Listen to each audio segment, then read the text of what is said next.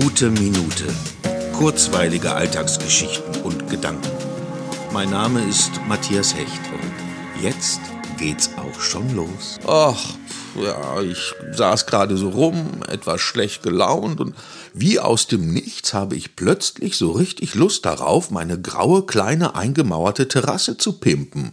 Im Moment sieht sie echt trostlos aus und ich habe auch nicht so den grünen Daumen, aber es manifestiert sich immer mehr die Fantasie, sie mit schönem, hohen Bambus vollzustellen und wunderbar rankenden Wein an die Holztrennwand zur angrenzenden Spielothek, die by the way wieder geöffnet ist, zu pflanzen.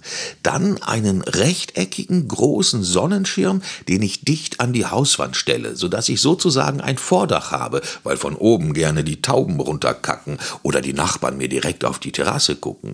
So hätte ich meinen beschirmten, geschützten Ort, den ich bisher etwas vernachlässigt habe und würde sicher viel öfter draußen sitzen. Ja, genau das nehme ich mir für die nächste Woche vor. Ach, das wird sicher richtig schön.